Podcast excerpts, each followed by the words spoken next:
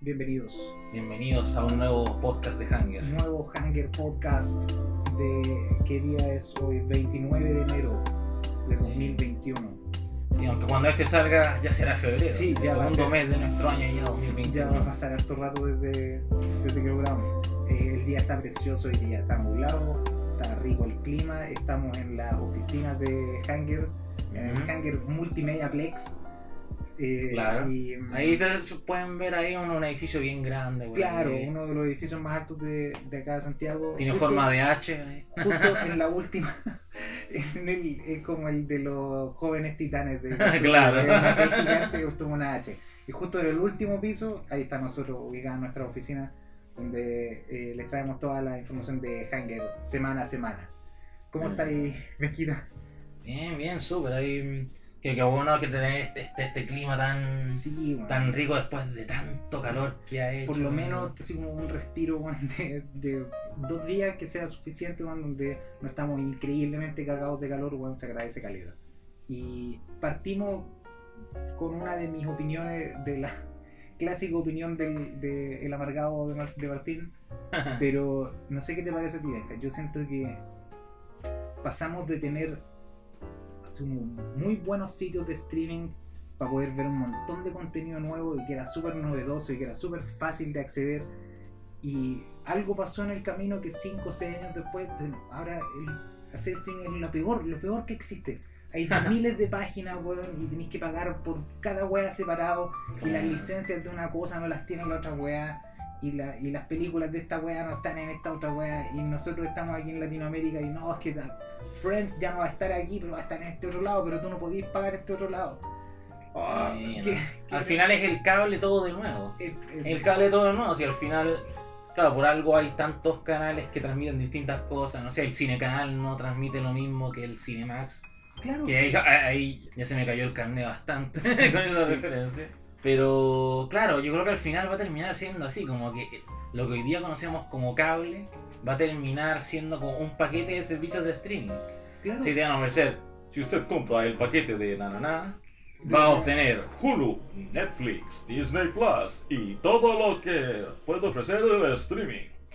Pero y al mismo tiempo es como, weón, no se dieron cuenta que no funcionó eso, que por algo todos nos fuimos al streaming y empezamos a cancelar el cable porque era así como loco. No quiero pagar 17 veces al mes por suscripciones distintas de la que al final no voy a ver ninguna, ¿cachai? Y, y ahora yo estoy en la posición de tengo Netflix, pero ya casi no veo nada de Netflix porque son muy muy pocas cosas de Netflix, a menos que sean los originales de Netflix, que como que ya son de repente novedosos y te dan ganas de verlo. Mi mamá ve Netflix, pero al final mi mamá, estamos pagando por... eh, Como que Netflix fue el, el OG, el primer servicio de streaming. Claro, y era novedoso y era bueno y te metías y la cartelera era súper variada y podías ver un montón de documentales y un montón de... de ponte tú, yo veía las primeras temporadas de los Power Rangers, era así como, oh, qué buena, weón, los Power Rangers, me encanta esta weón.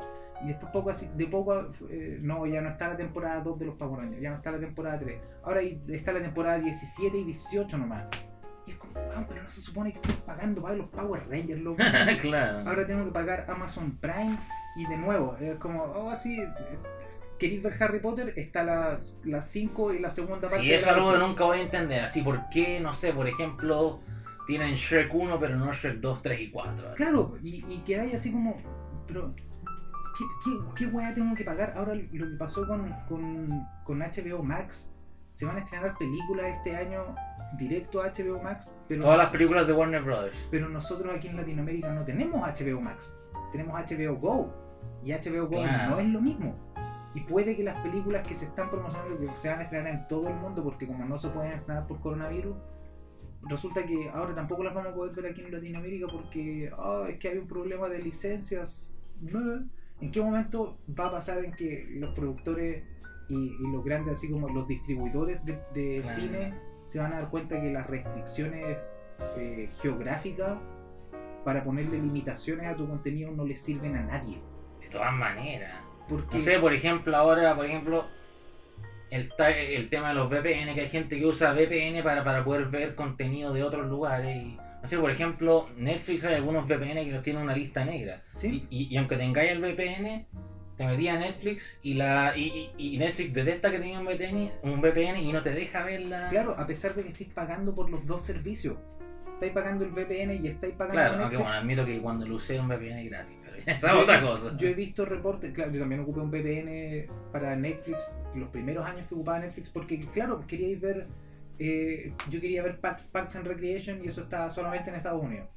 Y Claro. no había ninguna otra forma de ver Parks and Recreation aquí en, en Chile. No existía. Claro, a menos que te metieras como al FX, no sé. Claro, o, peor aún que empezar a buscar alternativas de piratería para ver lo que queréis ver. Y eso yo- Ah. yo, siento que allí es donde, eh, donde está el verdadero problema de la. que en, en esa idea de la distribuidora de vamos a geolocalizar el contenido para que solamente las personas de este lugar lo puedan ver y crear como expectativas, voz por la weá en el resto del mundo y después cuando lo lancemos todos lo van a ver. No, ya no, ya no funciona eso porque ahora cualquier persona que sepa moverse más o menos bien en el internet va a llegar a una página en donde lo puede ver gratis, donde puede Claro. bajar por torrent. Incluso, por sea. ejemplo, no sé si te acordáis, hace un par de podcasts atrás estaba hablando de No Time to Die, la nueva Sí. película de James Bond, que la volvieron a aplazar. Sí, me acordé de ti cuando vi la noticia. No, sí, es como, estaba en abril y ahora es para octubre y es como, ¿cuándo van a parar con las Claro, cuestiones? Como, La digo, como lo- lo- lo- digo, los fans de James Bond, así que somos muchos, como que estaban ahí como... Eso, eso yo siento que es como la weá más insultante de esa. de esa. eh, Como, eh, Como, como que juran que si no la estrenan en el cine nadie la va a ver y no es así. claro, Yo la voy a ver como sea porque soy fan de James Bond y la quiero ver. Y, y no es como que, no sé, pues, que esta sea una película indie que es como ya, pero igual esperemos a que salga en el cine para que la mayor cantidad de gente la pueda ir a ver, porque si no, no vamos a recuperar la plata y, y lo que sea. Y ahí hay Ah. toda otra discusión de la plata que se pone en las películas versus la plata que va a recibir la película. Pero eso- Claro, porque además yo creo que también la gente de Hollywood se está recién acostumbrando a este nuevo sistema. Porque claro, no sé, me imagino, me imagino cómo debe haber sido cuando llegó la, la, la televisión, la gente del, del cine debe haber estado aterrada, dijeron, no, esto es el fin del cine, ¿qué vamos a hacer? Y no lo fue, pero bueno. Bueno, lo que, lo que pasó, y esto ya eh, son igual un poco conjeturas mías, pero lo que pasó fue que hubo un boom de, boom de creatividad, y de ahí es donde sale el cine B, que es cine de Claro. bajo presupuesto, con historias un poquito más, menos como producidas de lo que se hacía generalmente en el cine de los 40 y los 50 en Estados Unidos, y que fueron los que llevaron, no sé, pues, ¿cachai? Los zombies son gigantes ahora porque partieron de esas películas la ciencia ficción se hizo gigante porque partieron de esas películas que eran más bajo Claro. presupuesto, que eran como la alternativa al cine de la época dorada del cine, pues, ¿cachai? Porque como Claro. había una tele, ahora resulta que podéis bajar los costos de producción y podéis presentar ideas nuevas, pues, ideas que no se estaban haciendo antes porque no eran comercialmente viables. Y no sé si te acordás cuando nosotros estábamos estudiando, pero a nosotros nos dijeron que iba a pasar lo mismo con la televisión digital. Ah, sí. así como en el recuerdo. 2012 y ya van a pasar 10 años de esa conversación que nosotros tuvimos y todavía, Y todavía no está. todavía estamos aquí conversando cuándo va a par- a partir la televisión digital porque a nosotros nos dijeron y nos vendieron nos vendieron esa idea ustedes después cuando salgan egresados de aquí van a poder van a- les van a llover las ofertas de trabajo en la televisión digital en Chile todos los proyectos que quieran hacer se van a lograr en la televisión digital porque va a haber tanto espacio para llenar la televisión digital pero resulta que. Cri, cri, cri, Claro. cri. Aquí estamos todavía, weón. No hay, no hay televisión digital, no hay plata para proyectos nuevos, no hay. Claro. Pero por ejemplo, algo que yo puedo ver que es positivo de todo esto de los servicios de streaming es que, claro, muchos están invirtiendo en, en, en contenido nuevo e interesante. No sé, Sí. digo, todas las series que ha tenido Netflix, también en Amazon, como En que Amazon, están sí. apostando por contenido, como tú dijiste, lo- localizado o, o tal vez Es más... más de nicho, pues como más de género. Eh, Claro, como, como que siento, no sé, las series, en general las series que veo que son originales de Netflix son muy buenas. Todas son También en Amazon, ahora también en Disney calidad. Plus también hay muchas buenas cosas buenas, ¿cachai? Como que siento que claro, puede que haya muchos, pero en sí puede que le... Digo, no, no, puede que le están dando oportunidades a jóvenes cineastas como nosotros, ¿cachai? Claro, Como ese que recomendé el otro día, In The Bust of Night, que le hicieron unos cabros súper jóvenes y la compró. Amazon, súper, ¿cachai? súper buena esa película. Sí. Ah, De, de paso, si no la han visto, realmente se la recomendamos. Nos gustó, a nosotros nos gustó harto. Y, y bueno, ahí está el. Ese es el tema, pues, así como que ahora tenemos. Estamos pagando 4 o 5 suscripciones de internet para ver, Claro. para estar en el Pero mismo- por ejemplo, una, una cuestión que quería mencionar también que bueno, en, en, en marzo, como marzo, abril, cuando, cuando, cuando estaba como en, full cuarentena, todo, hubo, a- hay un cineasta que, que es- es estadounidense, que es Roger Corman, que en su tiempo fue el rey de las películas de bajo presupuesto. Si él las hacía todas, las hacía súper baratas y todo y las lanzaba. Y claro, él, claro, él, él es viejo, pero, pero, pero todavía tiene harta actividad en redes sociales. Y él lanzó un, un concurso que se llama el Corman Challenge. Ah, sí me Sí, acuerdo, bo. sí me acuerdo. Sí, pues que, que él le, le- le decía a gente, gente que está en su casa, tomen, tomo- tomen su celular, graben un corto y mándenmelo y, y voy a hacer un festival de, de cine en cuarentena. Y harta gente participó, de hecho yo participé Me también. acuerdo, si vi tu corto. Hice un corto con mi celular, con mi hermana y harta gente lo vio. Al final no gané nada, pero eso no importa. Al final pero, como pero que- participaste en el festival, pues fue. Claro, y eso lo encontré muy bacán. Encontré bacán que él como que le diera este impulso a la gente en una situación en que todos estábamos como... como con un bloqueo súper grande creativo. Y, y te- si te fijáis, es alguien en su posición que puede anunciar eso al mundo. Entonces, yo creo que, que ese es el, el futuro que queremos ver, pues, ¿cachai? Que, que ya no sea así como tenéis que competir y tenéis que ser mejor que todo eso, porque hay toda esa discusión de qué tanto valor, así como monetario, le podéis dar al arte. pues, como que siento que para allá va la democratización del acceso al, a. Claro, porque a digo, yo películas. no tuve que pagar nada para entrar al concurso. Solamente tuve que subirlo a Instagram y YouTube con el hashtag Corman Challenge y le llegó a Roger Corman. Claro, y, y ahí le tenéis una ventana de distribución mundial, eh, gratis, inmediata, donde todo el mundo puede ver tu película, puede ver tu cortometraje, puede saber qué es lo que estáis haciendo, puedes decir así como yo participé de esto. Y, y No. claro, la- el objetivo no es ganar, pero, pero ahí es donde está la, la ventana, pues, ¿cachai? Es como que ahí es donde un montón de productores de todo el mundo pueden ver, darse una vuelta y decir, oye, sabéis que esa idea está súper buena, esa, esa fotografía está súper buena, esa dirección está súper buena. Entonces de aquí podemos... Y ya ha pasado, no sé, por ejemplo, está hay un cineasta uruguayo, Fe- Fede Álvarez, que él como el 2006 creo, así, bueno, hace tiempo ya, hizo un corto de ciencia ficción de unos robots destruyendo Montevideo. Sí, sí me acuerdo, lo vi también. Sí, y, y ese corto, claro, estaba súper bien hecho y todos decían, oh, qué loco. Y hubo gente de estudios, como de Warner Brothers y ese lado, que vieron su corto y lo llamaron y dijeron, oye, queremos trabajar contigo y todo. Al final, él ahora está trabajando en Hollywood, él hizo el remake de Evil Dead y está trabajando en varios proyectos. Entonces, Claro, claro, claro, solamente porque subió un cortometraje a YouTube. Y, y, y eso fue todo. Entonces se, se quita el, el requerimiento de que tenéis que vivir en Estados Unidos, tenéis que vivir en Los Ángeles, tenéis que ir a la productora a, golpear puertas para ver si es que te compran tu guion. Ya no, no pasa eso. Sí, Y alguien que fue visionario en eso antes de que pasara fue Robert Rodríguez. ¿Sí? Cineasta, claro, él ya a principios de los 90, él dijo, voy a tomar mi cámara, voy a ir a un pueblo donde viven mis amigos, voy a hacer una película, voy a tratar de venderla a algún una productora chica y, y- y así voy a entrar al mundo del cine. Y lo hizo con el mariachi. Claro, eh, una de las anécdotas, yo encuentro una de las anécdotas más chistosas sobre la, la producción del mariachi fue cuando Robert Rodríguez vendió efectivamente el mariachi, si no me equivoco, a Universal, A Colombia. a Columbia Pictures. Claro, él al principio quería vendérsela como una. a, a- a una como distribuidora de, de películas latinas. Claro, Pero al final la película se fue como que fue ganando atracción dentro del mundo y al final llegó a Colombia. y eh, una de Y lo las- más loco es que después la película la tuvieron que la, la tuvieron que hacer ajustes para poder estrenar en el cine. Y esos ajustes costaron más que lo que costó hacer la película Claro, en sí. eso siempre me acuerdo de esa cita de Robert Rodríguez cuando dice, y cuando vi el logo de Columbia Pictures me di cuenta así como, ese logo costó probablemente como 10 veces lo que yo gasté en hacer esta película, de, la claro. totalidad de esta película.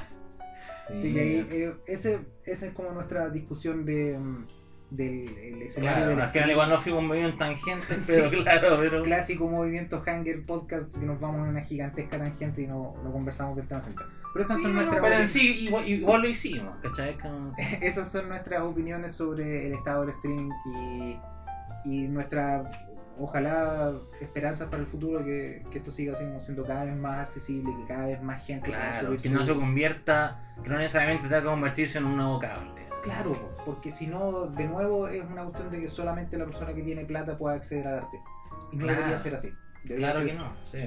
El internet ya, yo creo que falta muy poco para que sea como considerado derecho humano el acceso al internet. Debería hacerlo ya, yo creo. Y eso conlleva a que eh, el acceso a la cultura, el acceso al arte, el acceso al cine y a la música tiene que ser para todos y tiene que no puede tener barreras de no podí, no, no te- tenéis que pagar tanto De hecho, sí, pues, ahora me acuerdo, hay una isla en el Pacífico cerca de Nueva Zelanda que se llama Niue, en donde toda la isla tiene internet, wifi gratis que lo, lo pone el gobierno. Bueno, sí, Elon Musk no es el gobierno, pero si Starlink funciona, Ah, vamos a claro. tener internet. eh, teori- en teoría, vamos a tener eh, acceso a internet en todo el mundo. Así que ojalá, Claro. ojalá. Eh, el otro tema que queríamos conversar y va de la Sí. mano con esta cuestión de los streamings eh, es la serie WandaVision. Sí. Bueno, yo, bueno, yo como que con, como, como conté antes, contraté Disney Plus, que me, me, me- me gustó harto el sistema de streaming. He, he visto varias cosas ahí y, claro, vi, claro, como que estaba WandaVision y al principio como que no me tincaba, ¿sabes? Como que, como que estaba ahí como, puta, como que Vision y One... Y la Bruja Escarlata fueron- nunca fueron de los personajes que más me tincaron del, del universo Marvel, no sé, como que no estaba seguro si verla. Pero después cuando se estrenó tanta gente estaba diciendo que era tan buena la A cuestión y, y- y como que estaba ahí como que como que, como que no entendía cómo, esto va a ser una sitcom cincuentera, qué wea pasó ahí. A Y la vi y me encantó. A eh. mí me pasó algo súper similar con, con el material promocional de WandaVision. Yo lo vi y quedé así como. ¿Qué esta weá, loco? y, el capitán, ¿dónde está Capitán América, weón? ¿Y ¿En qué momento pasa? ¿Y por qué es como una serie, una sitcom? Y es como antigua y este. Estaba tan, tan perdido en, lo que iba a ser la serie que no tenía muchas expectativas de que fuera buena, incluso cuando la empecé a ver pero vimos los primeros tres capítulos. Son, eh, van a haber mínimos, pequeñísimos spoilers de los primeros tres capítulos. Que son Claro. los que han Si no nos quieren escuchar, lo entendemos. Claro, que- pueden, eh, pero en realidad no, no vamos a, así como dar detalles de trama o de personaje claro. o incluso cosas que nosotros sospechamos que puedan llegar a pasar eh, Claro. por lo de los cómics y todo eso. Así como esto es muy eh, de los primeros tres capítulos y nuestra, nuestras impresiones de esta, de esta serie. Yo aquí tengo en mis notas una de, las de las weas principales por la que esta serie funciona y, y es novedosa, yo creo, es porque está puesta justo en el, en el receso más largo que tuvimos en Marvel, en el, en el universo cinemático de Marvel, desde que empezó el 2008. Claro. Esta es la primera vez en donde no han habido películas, no han habido series, no han habido nada desde Endgame. Y claro, tiene que ver con pandemia. Y, No, no, no es de Endgame, desde Spider-Man 2. Desde Spider-Man Sí. eh, Far From Far Home. From Home, sí.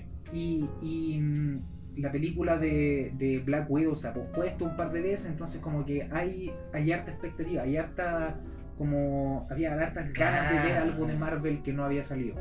Entonces, eso puede explicar el hype un poco, pero, pero yo siento que la razón por la que es exitosa y la razón por la que pegó súper fuerte es porque es súper fresca, es súper nueva, es algo que nunca habíamos visto en el género de superhéroes.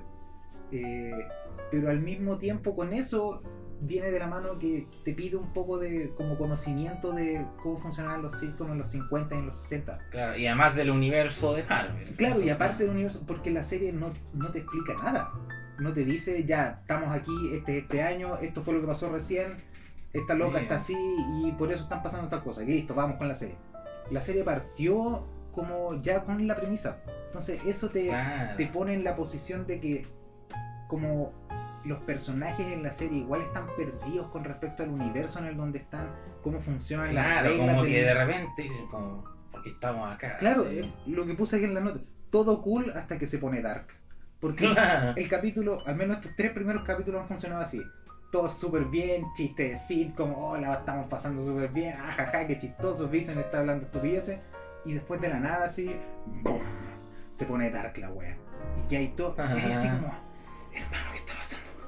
te pones como. A mí me, me pone como ansioso, weón. Me empiezan a transpirar las manos, weón. así Me pasa lo mismo, Oh, hermano, el tercer capítulo yo estaba así como. toda- hay eh, una secuencia así como hacia el final del capítulo para no dar tanto detalle. ¿Sí?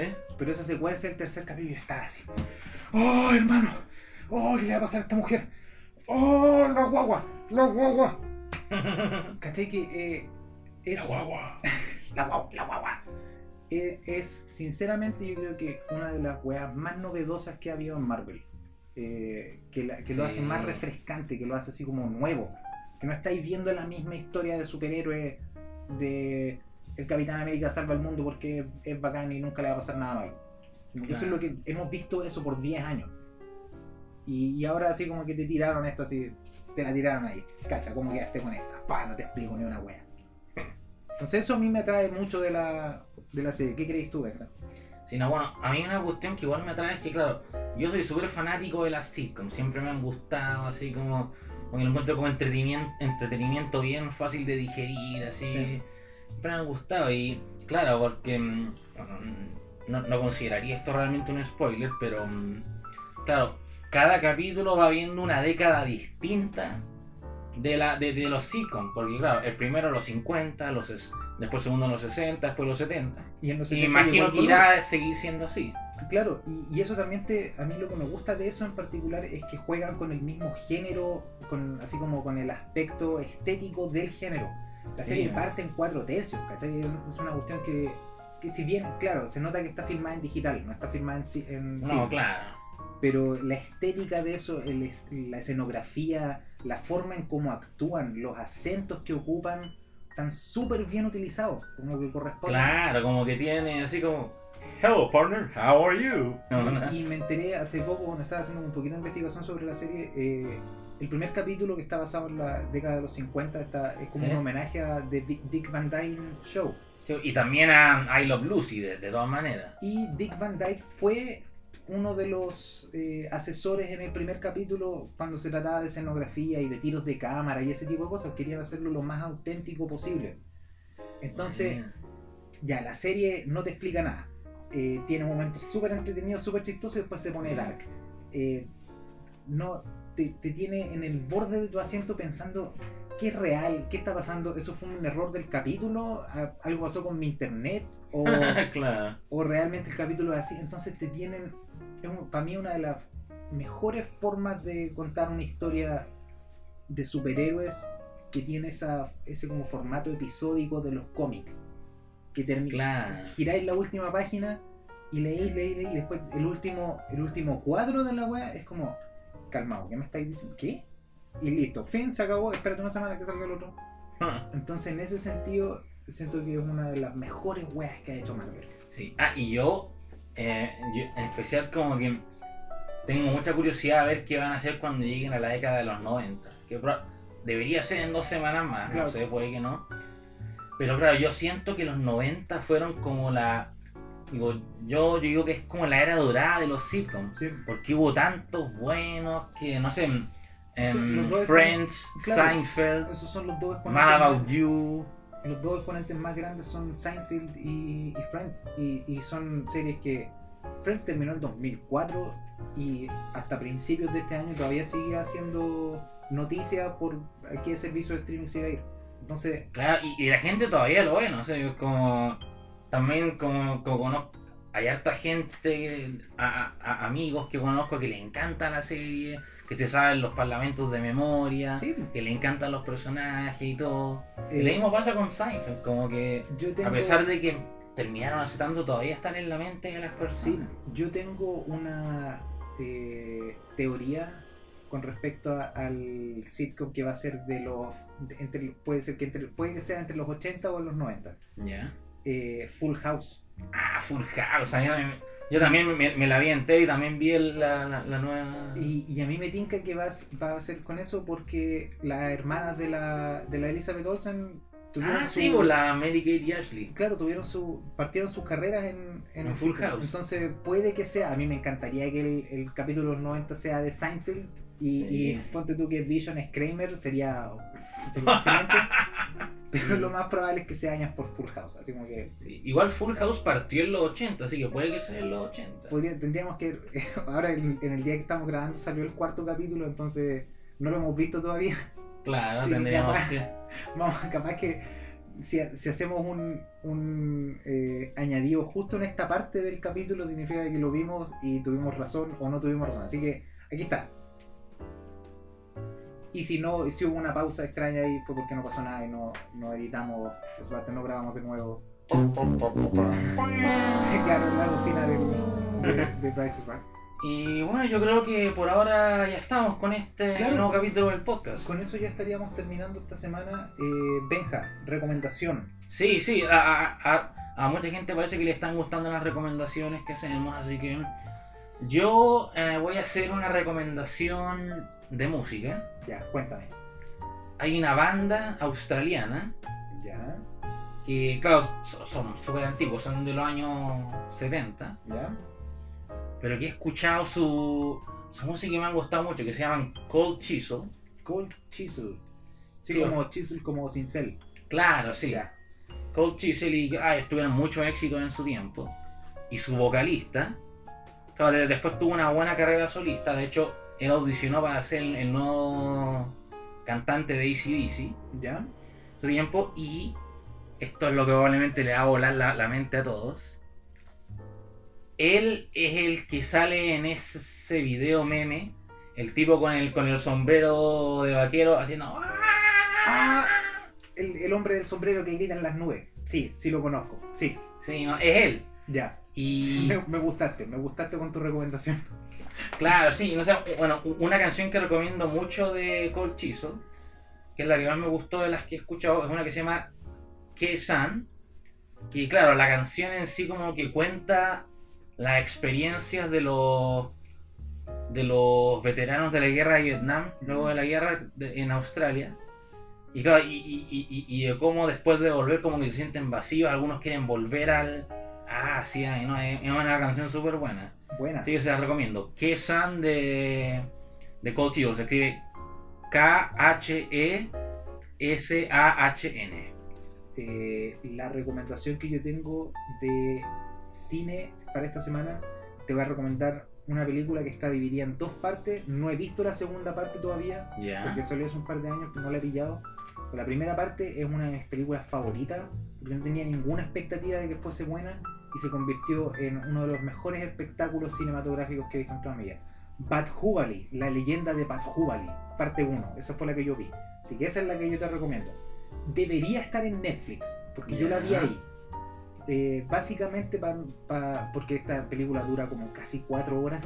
Es una épica, eh, como tra- así como un poquito trasfondo. Fue la película con el presupuesto más grande en la historia eh, de su localidad Wow. y al mismo tiempo fue la película que más ha recaudado al momento, por lo menos hasta el momento de su estreno, fue la película que más plata recaudó en el cine hindú. Se ganó varios premios y hay, hay harto así como de conexión eh, como local con la gente.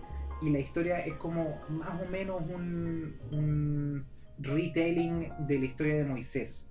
Un Ah. niño elegido que tenía como poderes, eh, eh, huérfano de sus padres, que su, ma- su madre lo tiene que dejar ir, y cómo él se reencuentra con su divinidad al emprender este viaje cuando, cuando es joven.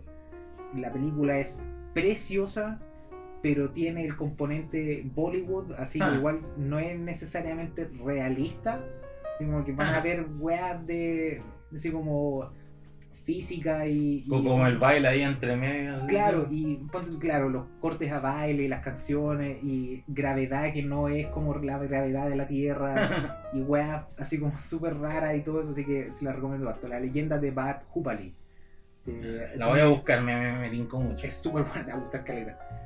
Y con eso terminamos el capítulo de esta semana. Sí, eh, esperamos que les haya gustado. Hemos, hemos cachado que, que mucha gente le, le ha gustado lo que hemos estado haciendo hasta ahora, así que le, le agradecemos mucho por su por seguir, Claro, por su apoyo. por su apoyo. y claro. por, por todas las buenas palabras que nos dicen. Así que que estén súper bien, cuídense caleta. eh, ojalá que hayan disfrutado el, el pequeñísimo respiro del calor infernal que había en Santiago. Nosotros Claro. lo estamos disfrutando en este momento. Así que Claro. chao cabros, que estén súper bien. Nos vemos. Adiós. Bye bye.